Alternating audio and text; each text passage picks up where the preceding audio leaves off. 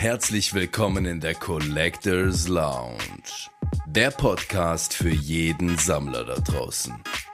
Wir haben legendäre Gäste mit heißen Themen in entspannter Umgebung. Hebt die Beine in die Höhe für euren Host, Davis TV.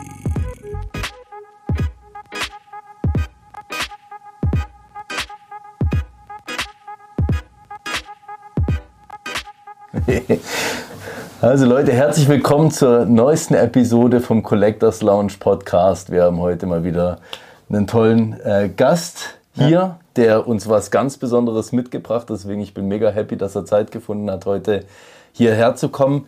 Stell dich doch gerne mal vor, wer bist du, was machst du, um was wird es hier heute wahrscheinlich gehen im Podcast? Ja, äh, mein Name ist Erik, bin 31 Jahre jung, vierfacher Vater und bin seit etwa fünf Jahren an diesem Baby dran, Attack and Defense, The Game of Kings.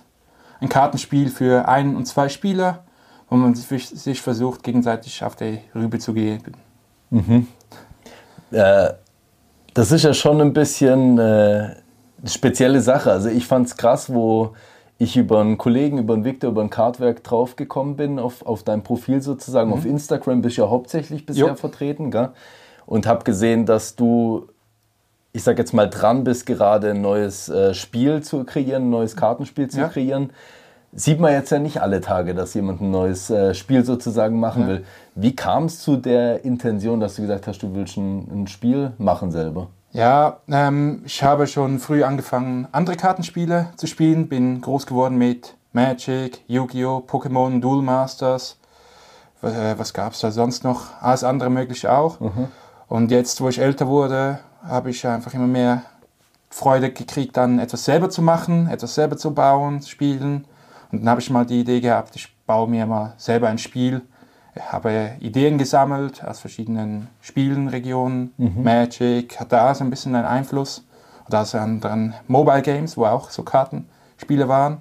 Und habe mir die besten Sachen ein bisschen rausgepickt, ein bisschen durchmischt und angepasst und habe dann das Spiel kreiert. Mhm. Und wo ich dann mit diesem Spiel zu anderen Leuten bin, getestet habe, haben sie gesagt, das ist noch eine geile Sache. Und mit von dort an habe ich immer mehr aufgebaut. Und jetzt bin ich hier, mhm. nach fünf Jahren. Wollte ich gerade fragen, wie, wie lange die Idee jetzt schon oder wie lange das jetzt schon existiert mit ja. Attack and Defense. Also fünf Jahre bist du da jetzt schon dran? Ja, immer mit ein bisschen Unterbrüchen. Okay. Erzähl mal, was ist so ein bisschen in der, in der Zeitrange, was ist da alles passiert? Also was war so der erste Step, wo du dann hattest, bis ja. jetzt, wo wir heute stehen?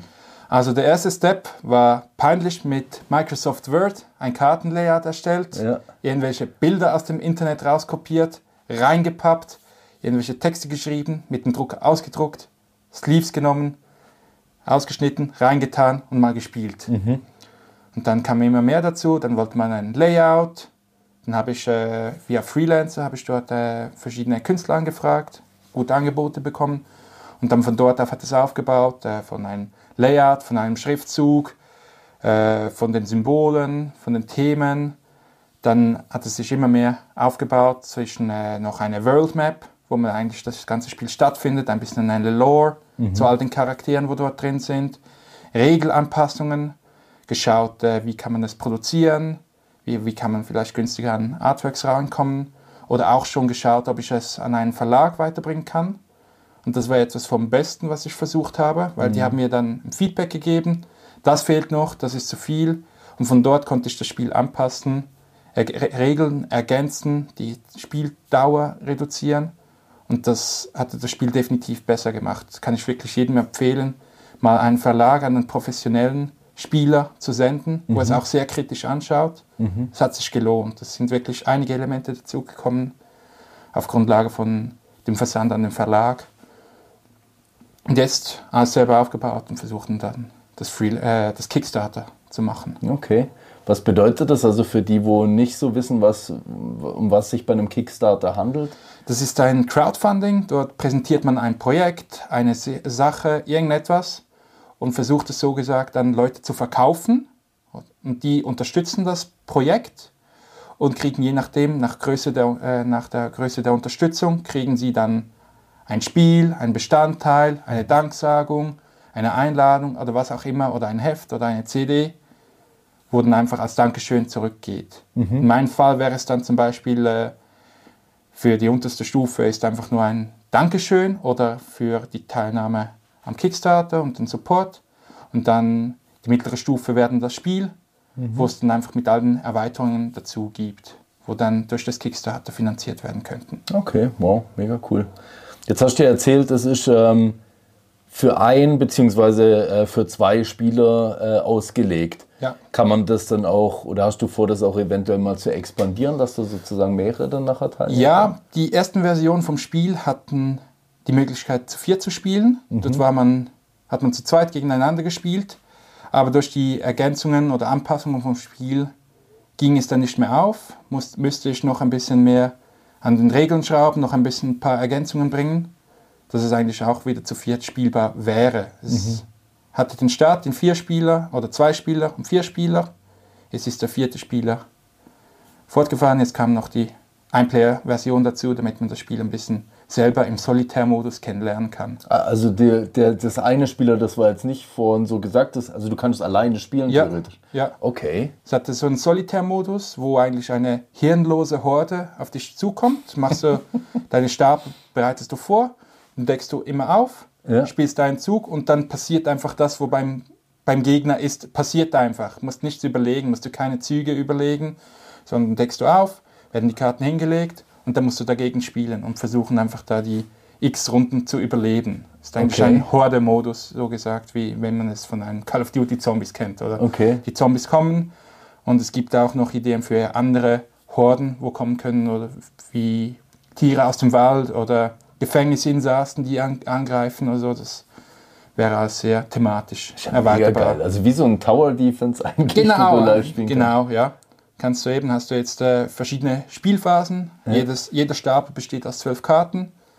In meinem Spiel sind diese Stapel, werden die Gebäude genannt. Und du hast dort eine, auf jeder Karte steht eine Phase, Phase 1, 2 oder 3. Mischst du die drei Phasen oder legst du sie aufeinander und dann kannst du sie einfach vorne, vor dir platzieren und die oberste Karte aufdecken. Mhm. Dann weißt du schon, was auf dich zukommt und kannst dann deine Verteidigung planen. Okay, mega interessant. Krass, okay.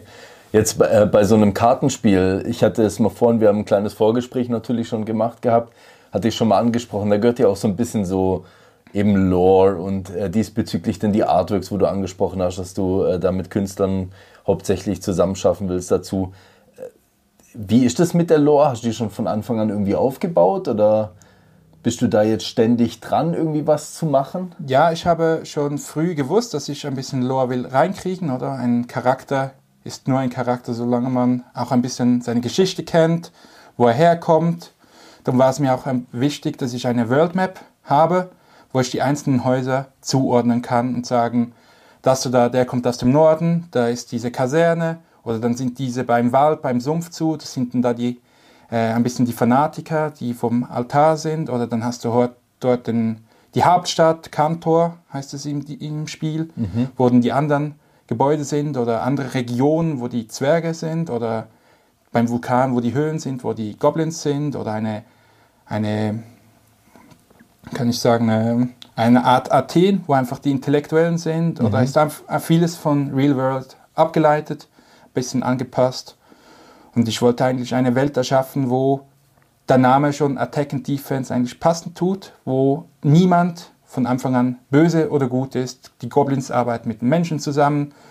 Es kann alles durchmischt werden ohne, äh, ohne Probleme, mhm. dass man keine Logikprobleme hat. Oder wenn man sich denkt, ja, die religiösen Fanatiker, die sich selber opfern, das sind ja eher die Bösen, oder? Aber in meinem Spiel ist es so möglich, dass wirklich jeder alles sein kann. Mhm. Und da musste man ein bisschen eine Logik reinbringen.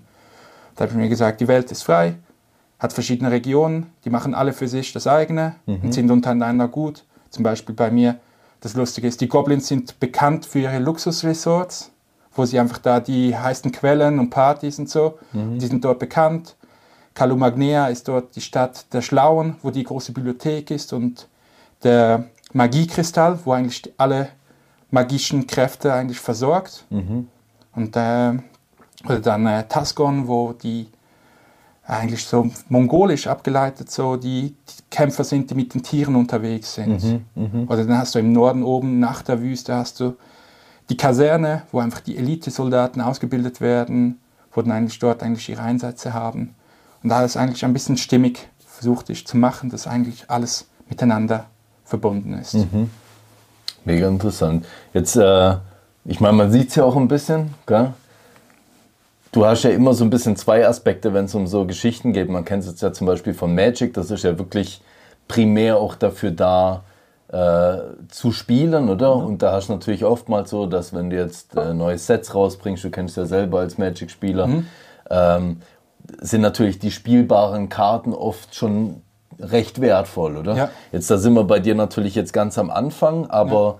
hast du ein bisschen eine Intention auch mit verschiedenen, äh, ich sag jetzt mal alternativen Karten oder sowas, ein bisschen so einen Sammlereffekt auch zu schaffen? Ja, ähm, ich kenne ja, ich kenne die Welt von Magic gut, ich kenne die Preise, ich kenne was was Value hat und ich versuche dort ein bisschen eine andere Schiene zu fahren. Meine zwölf Häuser, die ich jetzt im Grundspiel jetzt momentan habe, mhm. sind äh, pre-constructed. Äh, pre das heißt, man, jeder spielt mit den gleichen Karten. Aber es hat die Möglichkeit, wenn du ein, das Add-on haben würdest, könntest du deine Häuser zusammenstellen selber, wie du willst. Aber immer mit den gleichen Karten. Du kannst einfach mhm. die Karten untereinander austauschen. Du kannst sagen, ich möchte von, äh, von der Truppenleiterin möchte ich gerne drei Karten rein haben, weil sie zu meiner Strategie besser passt. Nimmst du andere Karten raus. Aber auch Sammler-Effekt will ich auch noch ein bisschen drin haben. Das heißt, es gibt Alternative Artworks für die selteneren Karten oder die stärkeren Karten. Jetzt habe ich bei mir, momentan habe ich eine Serie gemacht für alle drei Präsenzkarten. Präsenz ist bei mir die Stärke, oder das heißt eine Ultra Rare. Mhm. Hast du eins, zwei und drei. Und für diese habe ich je, mal, äh, je ein Alternative Foil Artwork okay. erstellt. Und diese werden dann in den Add-ons äh, enthalten als Boxtopper. Oder was dann die größte Idee wäre, dass man via App äh, eine Communication-App hat, wo man andere Spieler suchen kann, seinen Score tracken und auch Punkte kriegt, wo man dann in dem Online-Shop eintauschen kann gegen äh, Alternative Artworks, wo eigentlich seriell rauskämen. Mhm. Eigentlich, man kann es sagen, es sind eigentlich Skins von Karten, die jeder zur Verfügung hat. Mhm. Mhm. Es ist einfach nur ein bisschen der Bling aber Karten hat jeder die gleichen. Okay, ja, verständlich, ja. Oder damit äh, eben bei Magic ist es so, die Hot Value Karten sind immer die seltenen, mhm. sind schwer zu kriegen. Aber hier möchte ich es machen, dass alles jeder hat mhm. und nur einfach sein Bling dazu tun kann oder was selten ist oder einfach ein cooles Artwork oder ein anderes Artwork, mhm. dass er sich mit dem ein bisschen austauschen kann oder auch traden oder kaufen, was auch immer. Okay, cool. Ja. Ähm, Jetzt haben wir ein bisschen so drüber geredet, auch so ein wenig mit diesem Einer-Player. Wie, also willst du mal ein bisschen was zu der Mechanik erzählen? Ja, kann ich machen. Ja. Ähm.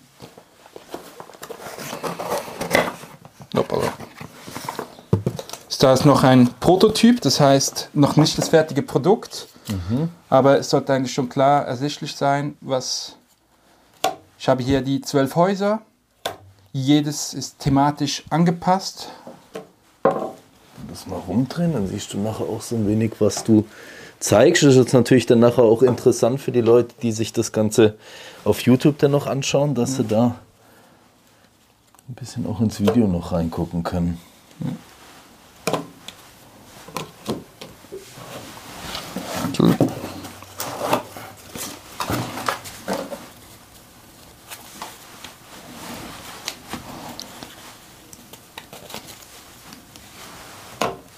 Also das Spiel an sich selber ist asymmetrisch, das heißt, die Spieler spielen in ein bisschen unterschiedlichen Zügen. Mhm. Man wählt am Anfang, ob man den Angreifer ist, Attack, mhm. oder der Defender. Mhm.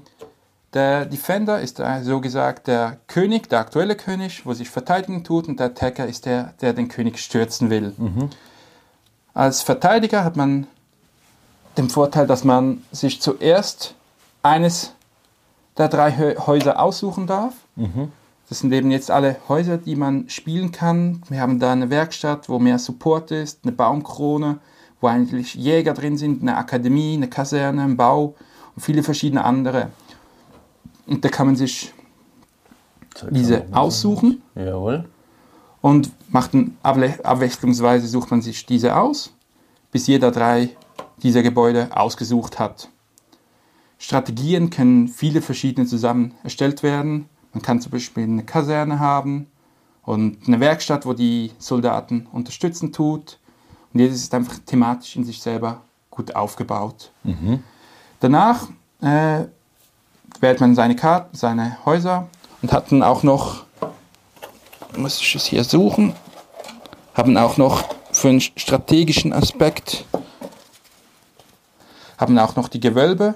Jawohl. Das ist ein Haus, das jedem zum, zur Verfügung steht. Und dieses Gewölbe ist so gesagt ein sicherer Hafen.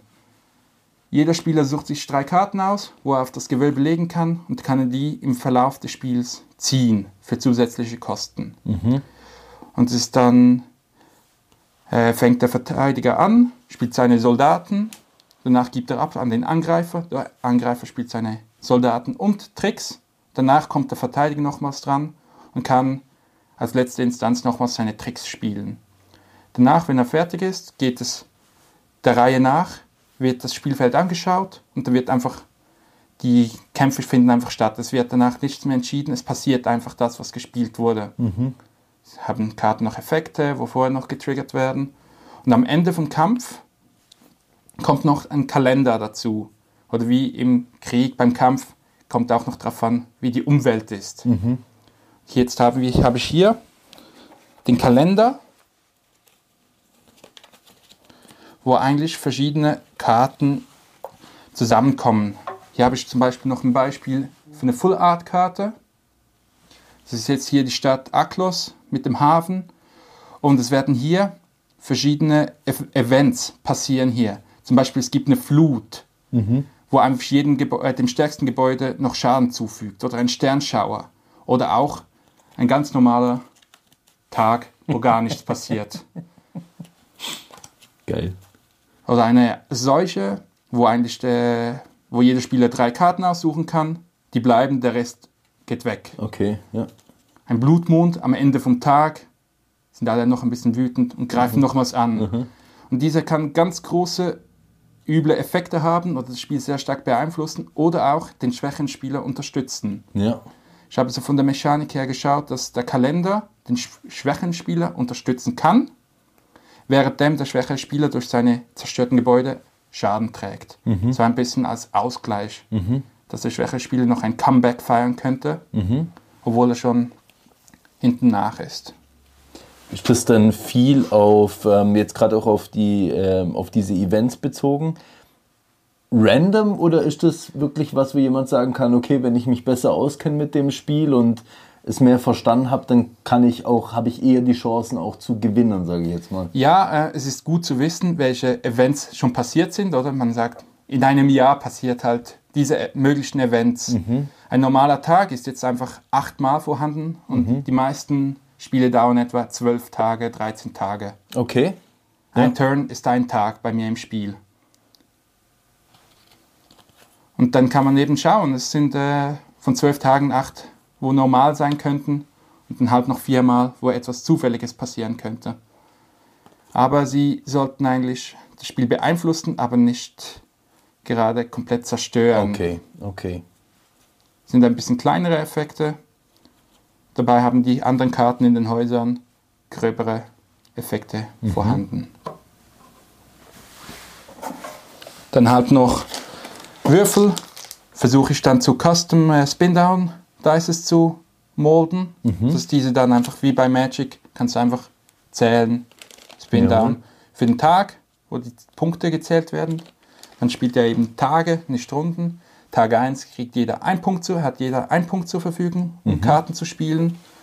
Die Kosten von Karten sieht man hier oben. Hier diese Karte ist ein einfaches Clan-Mitglied, wo ein Punkt kostet.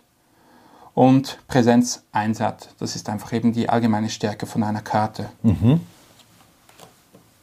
Und da kann man diese Karten spielen, hat eben, je nach Gebäude hat es teurere Karten oder günstigere Karten, wo man dann eben ausspielen kann. Jetzt haben wir hier noch zum Beispiel ein Sonsu, den Schattentänzer. Und der ist einfach, hat eine Präsenz 3 und macht eigentlich auch dem Spiel großen Einfluss. Mhm. Man kann auch die Gebäude ja selber zusammenstellen und damit es nicht so einen riesen Spike gibt oder nicht nur die High-Value-Karten reintun kann, heißt es, ein Gebäude fast maximal Präsenz 20. Mhm. Das heißt, man kann dort austauschen und reintun, was man will. Mhm. Einfach man darf die obere Limite nicht übersteigen. Okay.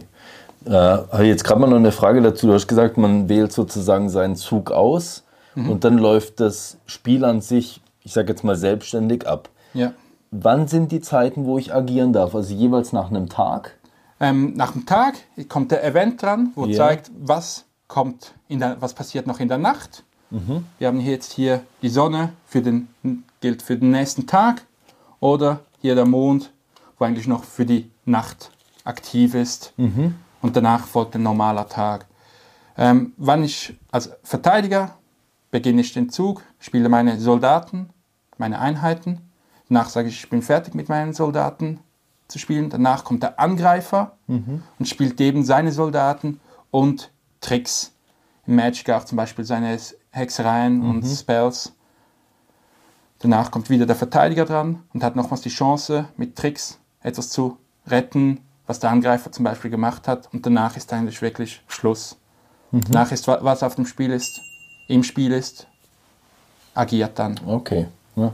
Und dies, äh, wenn du gesagt hast, eben, es gibt jetzt günstige Einheiten oder es gibt welche wie jetzt äh, den, der letzte, wie, wie hieß Sonsu. Der Sonsu, genau, die recht viel beeinflussen können. Wie äh, ist dieses Energiemanagement oder wie kannst du die, die ausspielen, denn die höheren Einheiten? Einfach, ähm, man hat ja eben die Tage. Tag 1 kriegt man einen Punkt. Und das heißt, den Sonso könntest du frühestens ab Tag 7 spielen. Ah, okay. Oder mhm. du hast zum Beispiel so ein Ramp noch drin eben wo dir zusätzliche Punkte gibt. Da ist es zum Beispiel der Vorratsspeicher mhm. und die geben dir einfach zusätzliche Versorgungspunkte, aber sind halt nur auf das ausgelegt. Das heißt, mhm. du hast, wenn du nur den Vorratsspeicher nimmst, hast du halt nicht viele Einheiten, die angreifen können. Mhm. Also ist, jedes Gebäude ist wirklich in sich abgeschlossen oder und hat sein eigenes Thema. Das heißt, im Vorratsspeicher wird es keine Karten haben, die fest zuhauen können.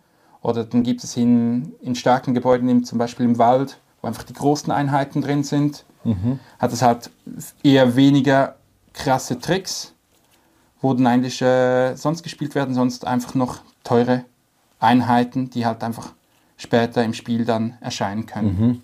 Mhm. Okay. Das ist eigentlich äh, auch zum Beispiel, es hat in jedem Deck hat es irgendeinen Ast drin, oder wo man sagt, das ist immer sehr gut, das darf es auch haben, aber für in sich passend. Mhm. Oder du hast hier zum Beispiel, hier hast du den, ähm, hast du den Kanosch und der sagt dir, dass du deine Punkte, die du nicht ausgegeben hab, hast, darfst du für den nächsten Tag behalten. Mhm. Normalerweise, wenn du am Tag 5 noch drei Punkte übrig hast, kriegst du am Tag 6 trotzdem nur 6 Punkte. Mhm. Aber mit ihm draußen hättest du dann schon 9 Punkte, oder? Okay, ja.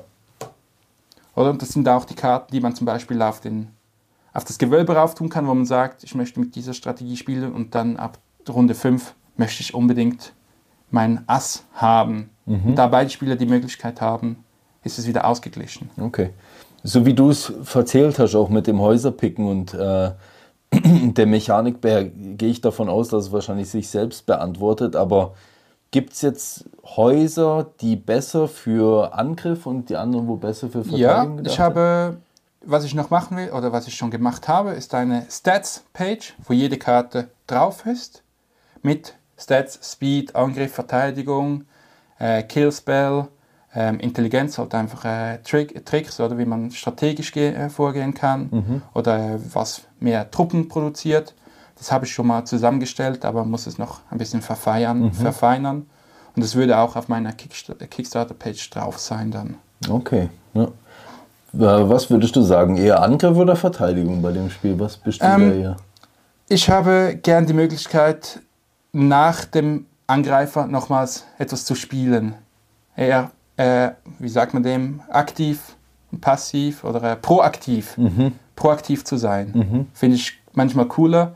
Wobei man dann als Angreifer kann man in seinem im gleichen Zug seine Combo spielen. Mhm. Oder wenn du Einheiten und Tricks hast, kannst du das als Verteidiger halt nicht machen. Mhm. Aber er hat beides, beide Seiten Pro und Contra. Ich habe auch da mit dem Turnorder oder es gibt nicht äh, wie bei Magic oder äh, äh, den Stack, sondern wenn es im Spiel ist, geht es einfach von links nach rechts und dort hat der Angreifer halt zuerst die Priorität, dafür hat der Verteidiger am Schluss die letzte Priorität, wo eigentlich noch alles beeinflussen kann. Es ist alles okay. ein bisschen gebalanced. Ja. Ja Aber also es hat beide Seiten haben ihre Vorteile oder okay. auch Nachteile. Das macht es natürlich von der Spielmechanik in dem Sinne ein bisschen einfacher, wenn du jetzt nicht irgendwelche Effekte stacken kannst, oder? Nein. Also du weißt die Reihenfolge, wie es wie stattfindet eigentlich, genau. bei so einem Turn-Base äh, Strategiespiel in dem ja. Sinne so ein wenig. Ha? Okay, ja, mega interessant. Ähm, wenn du jetzt jemanden erzählen müsstest, wie er das am besten spielt, rein taktisch, mhm. kannst du da schon ein bisschen ins Detail gehen? Oder? Also es gibt Gebäude, die sind früher unterwegs oder schneller. Ja, ja. Dann würde ich mal sagen, nimmst du mal eine Höhle, wo einfach die kleinen Soldaten sind. Ja. Dann hast du halt noch, wo du die kleinen Soldaten groß machen kannst, nimmst du noch eine Werkstatt dazu. Und fürs Late Game nimmst du zum Beispiel noch den Wald dazu. Okay. Dann hast du einfach ein bisschen alles abgedeckt. Oder dann kannst du auch eben proaktiver spielen und sagst du, du lässt den anderen so gesagt einen Zug voraus. Mhm. Dann bist du halt zum Beispiel bist du halt mit, dem, mit der Akademie unterwegs, oder? Machst die schickst ihm die Einheiten zurück auf die Hand, aber dafür weißt du immer, was du eigentlich machen willst. Mhm. Oder hast du zum Beispiel hier beim Altar hast du viel die Kill-Spells, mhm. wo man so äh, kennt. Oder dann hast du halt auch beim, äh, beim Käfig, wo du halt ein bisschen vorausspielender musst äh, spielen. Mhm. Dafür kannst du früh die dicken Einheiten raushauen. Okay. Die alte Kriegshund zum Beispiel.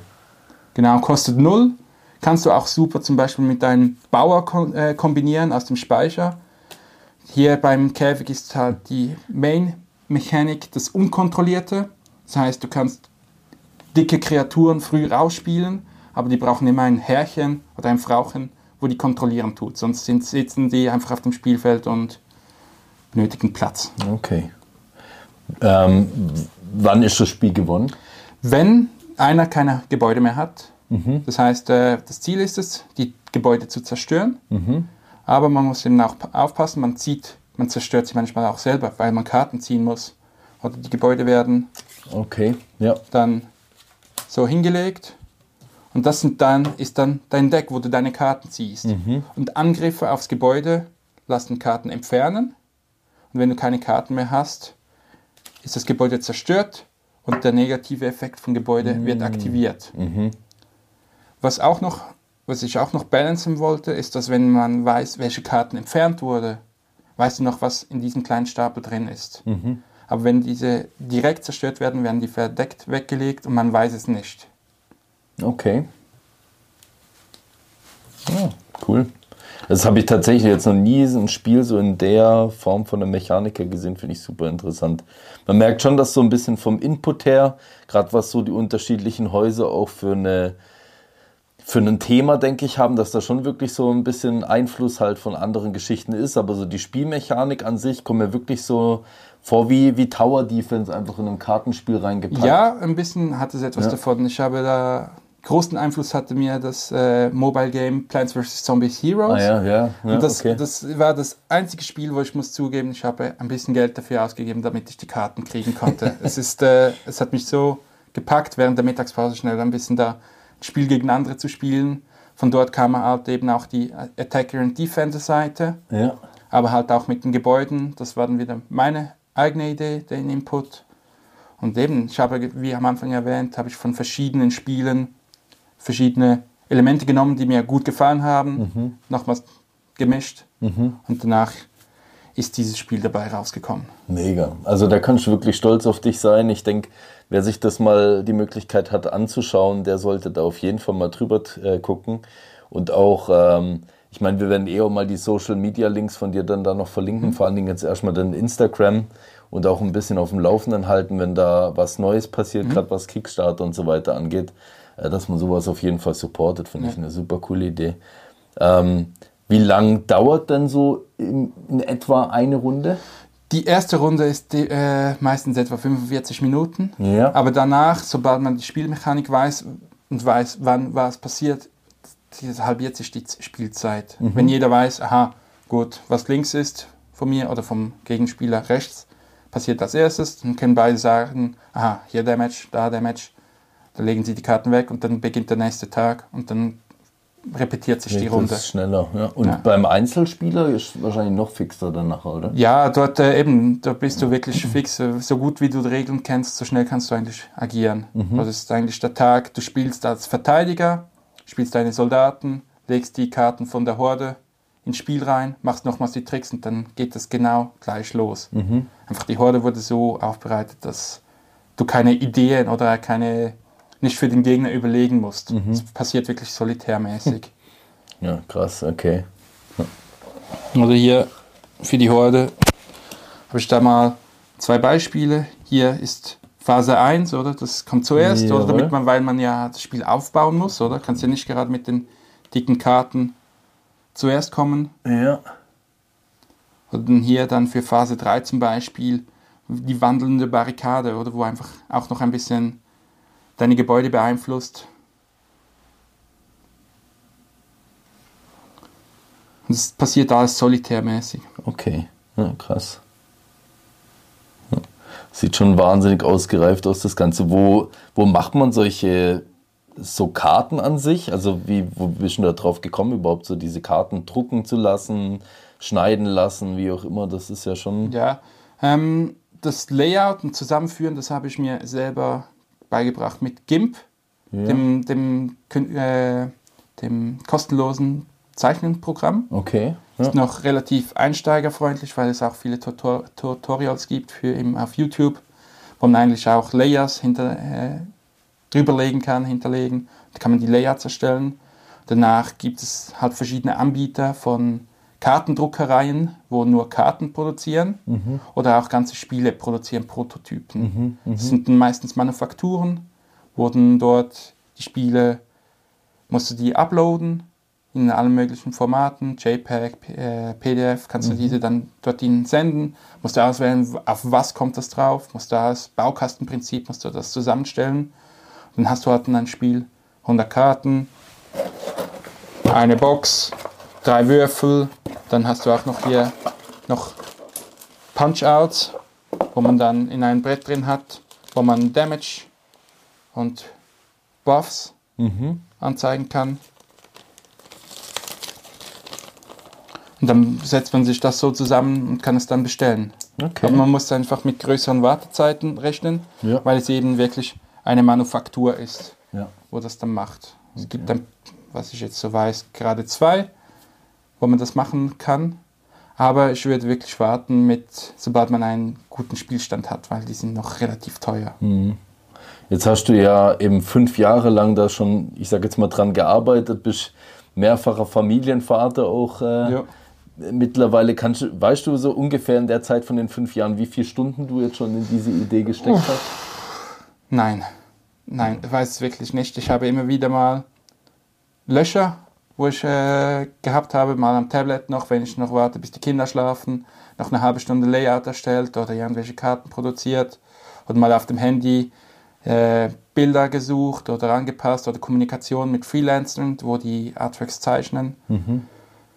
Es ist, ist, einfach tropfenweise, ist immer wieder dazugekommen, da ich eben immer viel zu tun habe, Vater, äh, vierfacher Vater bin, äh, Hochzeit, Umzüge, neue Jobwechsel, es kommt immer wieder etwas dazu und dann mhm. konnte man halt nur tropfenweise das Spiel aufbauen. Wahnsinn, Aber jetzt äh, von der ganzen Entwicklung her, wenn man es durchziehen würde, hätte ich jetzt gesagt, wärst du sicherlich fast ein Jahr dran. Mhm. Krass. Ja. Ähm, es ist natürlich wahrscheinlich auch für die interessant, wenn jetzt nachher dieser Kickstarter dann irgendwann bald beginnt ich, ich kann mir das schwer vorstellen, aber was, was hast du so in deinen, du wirst ja wahrscheinlich wie einen Plan schon erstellt haben, so stepweise, was jetzt mit, mit und nach dem Kickstarter passiert. Ja. Wie lange denkst du oder was braucht man für eine Summe überhaupt, dass du sagst, okay, in der und der Zeit ja. könnte das Spiel wahrscheinlich fertig sein? Ähm, die Zeit, äh, die Zeit ist eigentlich klar. Ich habe mir Produzenten gesucht, Fulfillment Center, wo das dann alles versenden, die geben dir die Zeit an. Okay. Das heißt, äh, 30 Tage für das Kickstarter, wo läuft, dann haben sie vier bis sechs Wochen für die Produktion, dann versendet es nochmal für etwa 20 Tage, dann für das Fulfillment Center, um die Spiele alle zu versenden, geht es auch sicherlich nochmals eine Woche und dann warten, bis es ankommt bei den Spielern, geht auch je nachdem nochmals 20 Tage. Mhm. Das heißt, in drei Monaten ab Ende Kickstarter, insgesamt vier Monate, wäre es möglich, dass beim Endsupporter ankommen würde. Okay. Aber eben, es gibt eben, es ist viele Unklarheiten oder wie das Ganze laufen wird, ob ein Lieferstopp ist oder es gibt immer Risiken. Darum sind eben vier Monate wirklich nur vage gesagt. Es könnte ein bisschen schneller sein oder es könnte auch zwei Monate länger dauern. Mhm. Es gibt auch noch äh, Kontrollen, wo ich machen müsste. Oder noch äh, professionelle Kontrollen. Nur ich selber die Karten durchlesen bringt gar nichts. Mhm. Das sind auch noch Sachen, die aufbereitet werden müssten. Aber äh, sobald ich weiß, das Kickstarter wäre jetzt äh, erfolgreich, bei mir ich habe ich mal ausgerechnet, das wären etwa so 9000 Franken mit Produktion und Versand, wäre es dann eigentlich geschafft. Und wenn Stretch Goals gibt es ja bekanntermaßen bei Kickstarter, wo sagen, wenn ich zum Beispiel jetzt 12.000 Franken erreiche, kann, kann ich noch in die Produktion ein zusätzliches Gebäude bitte aufnehmen mhm. oder bei 15.000 nochmals eines. Bei 16.000 könnte ich zum Beispiel alle Karten zu den Kartenstandard upgraden zu Black Core, wie es zum Beispiel bei Magic ist, oder, oder Blue Core. Könnte ich das Upgrade machen. Also, was heißt das? Ähm, das Innere der Karte oder jetzt, das ah, ist einfach nur Papier. Du diese, dass du das in drei Schichten sozusagen. Genau, ja. Okay. Also wenn du eine Magic-Karte mal verreist, mhm. kannst du, siehst du, hat es Papier, eine schwarze Ascheschicht mhm. und dann wieder Papier, wo einfach ein bisschen besseres Feeling mhm. geben und mhm. auch ein bisschen ähm, einfach auch äh, Fake-Proof wären oder so. Mhm. Okay, mega cool. Ja. Jetzt, äh, ich hoffe, ich habe dich da richtig verstanden, aber ich frage es jetzt mal eher so außer dem Kickstarter, wenn jetzt jemand sagt, hey, ich habe ich hab Zeit, ich habe Bock auf sowas und ist vielleicht talentiert im in Designs machen, ist vielleicht ein Grafiker oder sowas oder jemand, der, der gerne Stories schreibt oder sowas, wo so ein bisschen mit der Lore aushelfen könnte. Gäbe es so Leute, wo du sagen würdest, hey, ich würde gerne, wenn jemand Bock hat auf sowas und sagt, er will sich da auch ein bisschen vielleicht for free oder so äh, verpflichten dafür, dass er sagt, hey, ich, ich supporte da ein bisschen. Ja, ähm, ich nehme jede Hilfe gerne entgegen. Ich habe jetzt da zum Beispiel mit einem Künstler, der macht mir die, ja, den Comic, habe ich auch mal erstellt für einen Charakter, wo ich einfach so gesagt, der Charakter, das ist dann, ähm, habe ich ihn hier, der Biro, das ist eigentlich ein bisschen die Story von ihm, wie er in die Kaserne kommt und dort dann eigentlich der, der Leader wird. Mhm. Und der müsste für seine Prüfung für die Kaserne eigentlich die, fast die ganze Map bereisen und so stelle ich dann ein bisschen auch die ganze Welt vor, mhm. mit den verschiedenen Stationen, wo er dann war. Und der macht mir jetzt da für sehr kostengünstig, macht er mir den Comic oder hilft mir aus mit ein bisschen Symbolen erstellen oder mit ein paar Photoshop-Sachen zusammenbauen. Das bin ich immer dankbar dafür, wenn etwas da, jemand das kann. Aber sonst bin ich eben jetzt an einem Punkt, wo ich nicht mehr viel an Grafik brauche, an Design.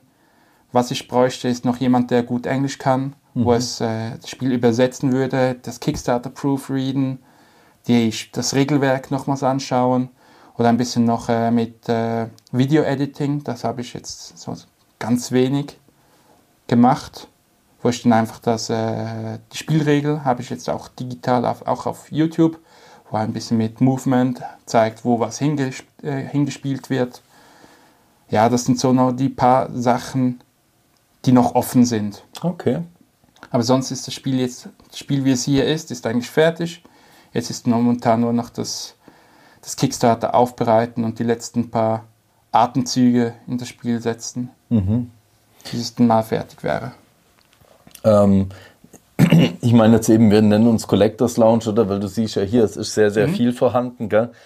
Gibt bei dir selber auch noch Sachen, wo du jetzt aktuell wirklich noch aktiv spielst und wo du noch aktiv dran bist? Ähm, vor Covid habe ich noch viel Magic gespielt, aber jetzt äh, nach Covid keine Playgroup mehr, äh, noch Zwillinge gekriegt, also da ist die Zeit extrem rar. Und wie ich schon gesagt habe, eben Tropfen. Ich kann nur noch momentan tropfenweise immer rein investieren in das Spiel. Und dann, sobald das Kickstarter durch ist, ich weiß, es ist, war lukrativ oder es ist auch wichtig zu sagen, oder? Es, es ist viel Geld reingefallen mhm. und ein bisschen etwas daraus rausholen ist legitim, wenn ich sagen will, ja, ich möchte, dass es erfolgreich ist. Mhm. Dann kann ich auch wieder mehr Zeit rein investieren. Ja, ja ich glaube, das muss die Intention sein, sonst kannst du ja nicht äh, eben gerade in dem Stand, wo du bist, nicht die Zeit aufwenden und auch logischerweise das Finanzielle, um zu sagen, du, du pusht es natürlich noch weiter. Das Ganze. Ja, eben tropfenmäßig oder mit äh, Instagram, wo ich jetzt viel unterwegs bin, das ist, wo ich einfach äh, Follower generieren kann und so. Einfach ein bisschen, so gesagt, Gratis-Werbung oder einfach mhm. eben auch Kommunikation mit anderen Spielern. Mhm. Oder ich war auch schon mit dem Spiel am Messen, wo auch sehr erfolgreich das Spiel angekommen ist. Mhm. Das sind so Sachen, wo ich halt äh, machen kann, wo auch da so finanziell belastend wäre. Oder es mhm. gibt da äh, Firmen, wo das publishen könnten und alles Mögliche oder auch äh, Werbung machen. Und das ist dann halt einfach viel Geld für eine Person. Für eine Person. Das ganze Spiel habe ich eigentlich alleine aufgebaut, mit exklusive den Freelancern, mhm. wo das dann gemacht haben, mhm. auf meine Kosten. Okay. Das wäre natürlich mal, also wenn du da Interesse hättest oder so, ich fände es natürlich cool, äh, mal, wie du es jetzt mit, mit denen an die Leute getragen hast, an irgendwelchen Messen oder sowas, um zu sagen, hey, äh, spielt es doch einfach mal, dass man vielleicht wirklich mal irgendwie für YouTube oder so ein, ein Video macht, wo man mal äh, das Spiel einfach spielt und den Leuten vielleicht schon mal näher bringt ja, und auch mal erklärt. Ja. Ähm, also wenn du da Bock drauf hast, äh, wäre ich natürlich da auch jederzeit bereit dazu, ja. da mal was zu machen, weil es klingt, finde ich, mega interessant und äh, sieht auch echt schon cool und durchdacht aus. Also mhm. Ja, das beste Feedback, was ich gekriegt habe, ist nach dem ersten Spiel war den Spielern klar, wie es funktioniert. Wie es funktioniert, ja. Und das war mir sehr wichtig, oder vor allem eben zwölf Häuser, zwölf verschiedene Eigenschaften, alles Mögliche, mhm. dass man da eine Übersicht hat. Das halt schon, sind sieben mal zwölf, 84 verschiedene Karten, wo alle noch gelernt werden müssen. Mhm. Ich habe versucht, eigentlich die Karten so kurz zu halten wie möglich, dass nicht eine Textwall auf einen neuen Spieler zukommt. Mhm. Auch die Fähigkeiten, Keyword Abilities, wie es auch zum Beispiel bei Magic ist oder Death Touch oder mhm. First Strike, habe ich auch versucht so einzubauen und das, dort, wo es Platz gab, habe ich jeweils noch eine Kurzbeschreibung hinzugefügt oder dann in den, in den Rules mhm. detaillierter aufgeschrieben. Super, cool.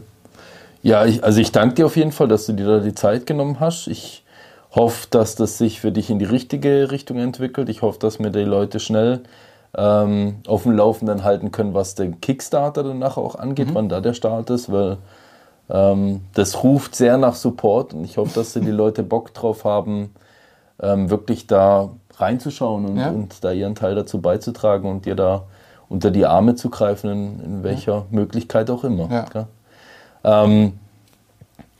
Vielleicht hast du schon mal eine Episode angehört oder angeguckt mhm. gehabt. Ich lasse immer am Ende so ein bisschen den Leuten noch ein wenig Raum, auch zu, zu der Community noch ein bisschen was zu ja. sagen. Muss jetzt gar nicht auf das bezogen sein, einfach was du gerne vielleicht noch ja. kommunizieren würdest. Ähm, ich habe viele Spieler schon das Spiel spielen gesehen und die hatten wirklich immer sehr viel Freude am Spiel mit den Strategien, den kleinen Kniffen, die sie entdeckt haben.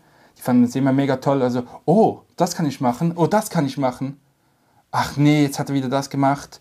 Und dann plötzlich so deckst du ein Event auf und dann so, oh no, was ist jetzt da wieder passiert? Ich hatte mal eine richtig geile Situation. Ich habe mit einem Freund gespielt und dann kriegst du, gab es einen harten Kampf. Ich habe meine Seite verloren und dann gab es einfach plötzlich nochmals eine erholsame Nacht. Klingt jetzt mal sehr harmlos und das heißt, von jeder Einheit wird ein Schaden entfernt.